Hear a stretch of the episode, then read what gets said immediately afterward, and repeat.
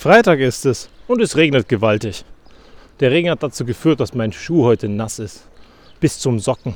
Ich habe wohl die falschen Schuhe heute Morgen gewählt. Manchmal passiert das eben. Man passt da nicht so auf und dann hat man die falschen Sachen am Start. Auf dem Weg hat unsere Kleinste dann den Schnuller verloren. Deswegen laufe ich gerade das zweite Mal unsere Strecke ab, in der Hoffnung, den Schnuller zu finden. Und ich habe Glück gehabt. Das zweite Mal. Gestern nämlich auch schon. Ich habe den Schnuller wiedergefunden. Das heißt, nachher sauber machen und dann zu Hause wartet er wieder auf sie als wäre nie was passiert. Manchmal ist das ja lustig. Da passieren Dinge und irgendein anderer setzt sich für dich ein und wenn du zurückkommst an deinen Arbeitsplatz oder in den nächsten Termin, merkst du gar nicht, dass was anders ist, aber irgendwas ist korrigiert. Ist schön, wenn solche Leute da sind. Ich freue mich, dass ich heute dieser Mensch sein darf.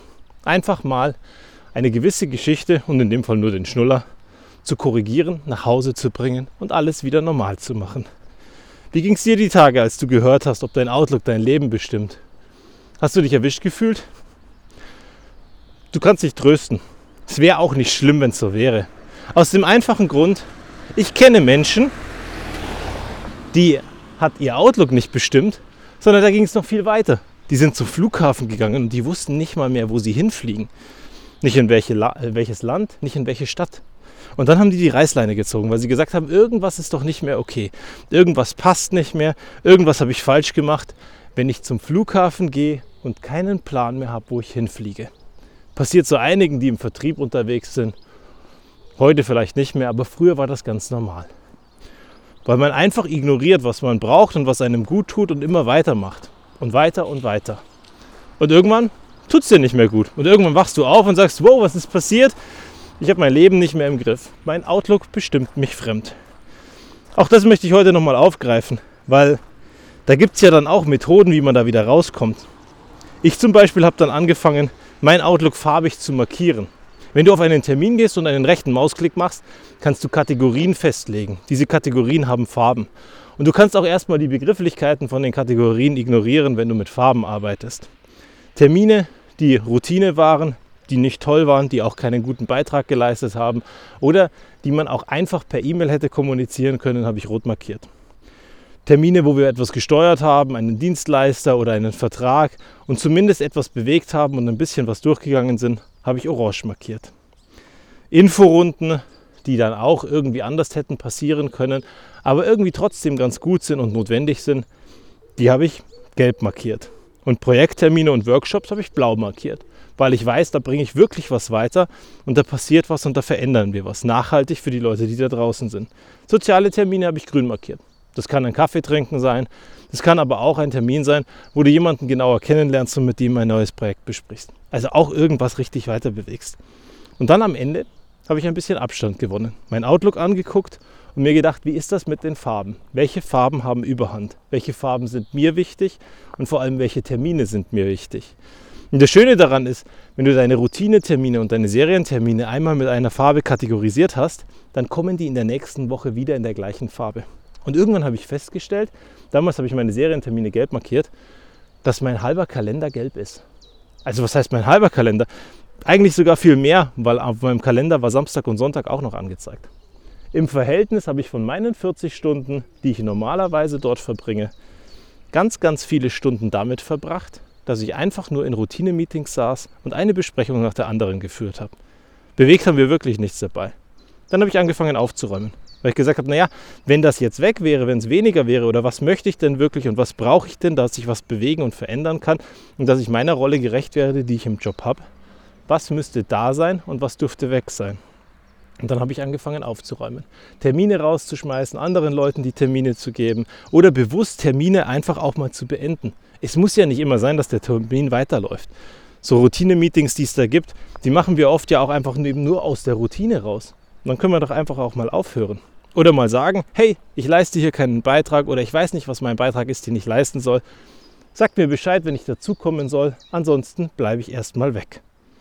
Und wenn es dann ein paar Wochen gut geht, dann löscht du den Termin die werden sich schon melden, wenn sie was brauchen.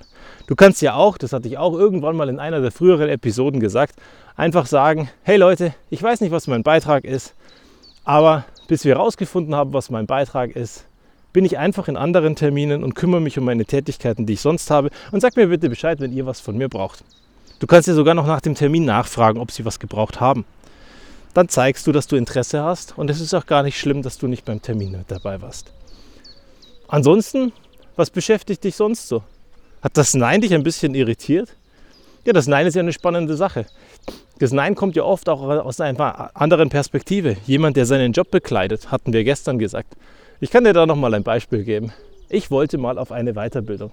Jetzt ist es bei mir so, dass ich wahnsinnig gerne lerne. Also nicht lerne um des Lernens Willens, dass ich für Klausuren lerne und irgendwelche Sachen runterbete und dann Proben schreibe, sondern ich lerne gerne neue Sachen.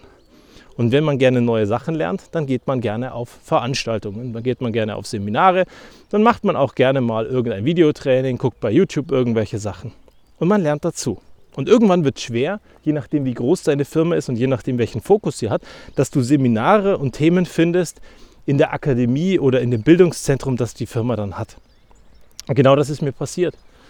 Ich habe über zwei Jahre hinweg nichts gefunden, was mich interessiert hat. Und auf einmal habe ich extern am Markt eine Schulung gefunden oder ein Training besser gesagt, wo ich mir dachte, das klingt wahnsinnig spannend. Sich mit den Themen beschäftigen, die einen bewegen. Man bekommt einen Coach an die Seite, man kann mit ihm sprechen, man kann mit ihm Themen durchdiskutieren. Aber man trifft auch elf andere Leute aus verschiedensten Umfeldern, aus anderen Firmen, mit denen man Gespräche führen kann. Man wird weiterkommen bei den Dingen, die man mitbringt. Und bei allem anderen, das man nicht mitbringt, weil man nicht dazu bereit ist, auch entsprechend nicht weiterkommen. Also wollte ich das machen. Das war mir wichtig.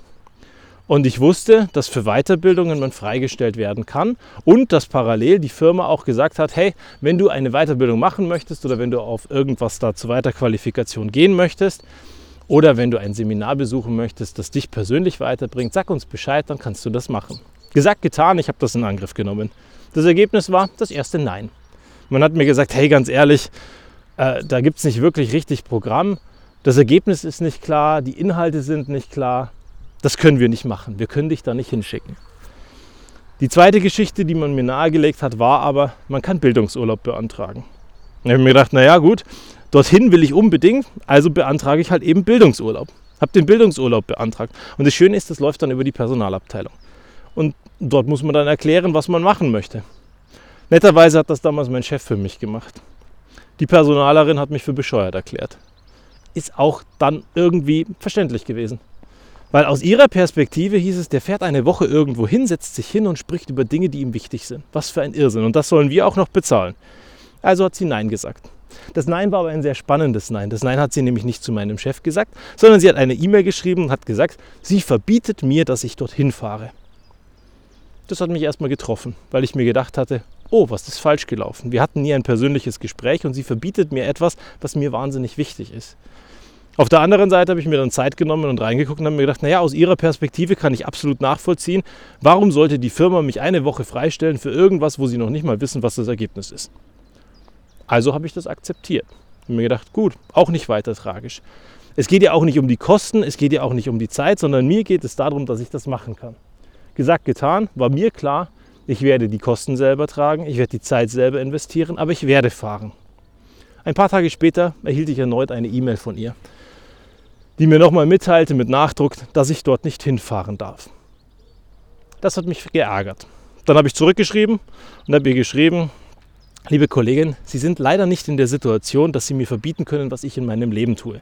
Es ist mir wahnsinnig wichtig, dass ich dorthin fahre und liebend gerne würde ich auch bei einem Kaffee oder bei einem ganz normalen Gespräch Ihnen erklären, warum es mir so wichtig ist. Wenn Ihnen das wichtig ist, wenn Sie sich Zeit dafür nehmen wollen, dann würde ich Ihnen gerne zeigen, warum es mir so wahnsinnig wichtig ist. Aber bitte verstehen Sie eins, egal was passiert, ich werde mir Urlaub nehmen, ich werde das aus eigener Tasche bezahlen und ich werde fahren, weil es mir wichtig ist. Und ich glaube, das ist wichtig, dass wir das Ganze für uns mitnehmen. Es gibt Dinge, die sind dir so wichtig, dass keiner dir ein Nein sagen darf. Dass keiner das Recht hat, dir Nein zu sagen. Und wenn dir das dann so wahnsinnig wichtig ist und du parallel keinem anderen wehtust, ihn verletzt und ihm auf die Füße trittst, dann mach's doch einfach. Und dann investier was aus deiner privaten Tasche. Sei es Geld, sei es Zeit, sei es was auch immer. Sei es Aufwand, sei es Angst, sei es Frust. Nimm dir Zeit und tu das, was dir wichtig ist. Weil am Ende wirst du das dann auf die Straße bringen und du wirst wahnsinnig viel davon mitnehmen. Ich für meinen Teil profitiere heute noch von der einen Woche, die da war. Ich habe Menschen kennengelernt, die mir heute wahnsinnig wichtig sind und mit denen ich heute noch im Kontakt bin. Ich habe das dann später auch mit meiner Tochter nochmal gemacht diese Woche. Dann hatte ich mir Urlaub genommen. Ich wusste ja, wie es ausgeht. Und am Ende, unterm Strich, hat es wahnsinnig viel gebracht, weil meine Tochter viel davon profitiert hat, dass wir dorthin gefahren sind. Und ich konnte ihr Jahre später meine Erlebnisse aus einer ganz anderen Perspektive nochmal teilen. Die Dinge, die ich dort gesehen habe, die Dinge, die ich dort erlebt habe, auch wenn es wir diesmal mit ganz anderen Menschen getan haben. Und es war wunderschön, weil wir Zeit füreinander hatten. Also, hör mal in dich rein. Was ist dir wichtig und was willst du machen? Und warum lässt du dich aufhalten und warum akzeptierst du ein Nein?